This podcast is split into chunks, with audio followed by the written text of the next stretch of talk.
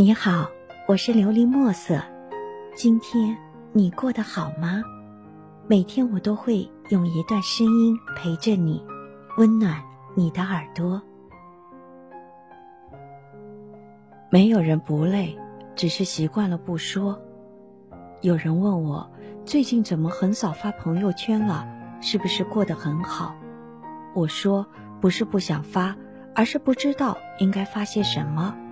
也不是过得好，而是不想让别人知道自己过得不好。或许人到了一定的年纪，就没有那么矫情了。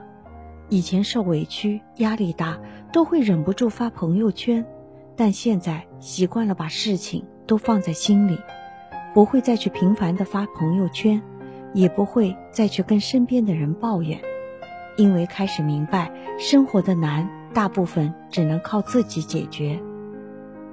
你有没有觉得生活有时挺累的？因为工作，因为感情，还有些累，不是身体上，而是心理上的。你想说，却不知从何说起；你想被人懂，却又不舍得让人担心。许多人看似坚强的外表下，都藏着一颗脆弱的心。在你心里。一定也有很多别人感受不到的委屈吧？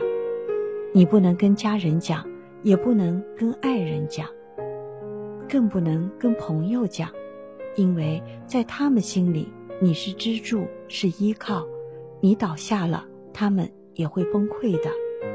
听过一句话说：“人活着没有不累的。”当你忍住了所有的疲惫，闯过了所有的难关，幸福。才会离你更近一点。成年人的身上都有一份责任，你不能退缩，不能逃避，你只能奋力的往前奔跑。也许现在的你很累，但你要相信自己走的每一步都是值得的。别放弃，我们一起往前走吧，一起成为更好的人吧。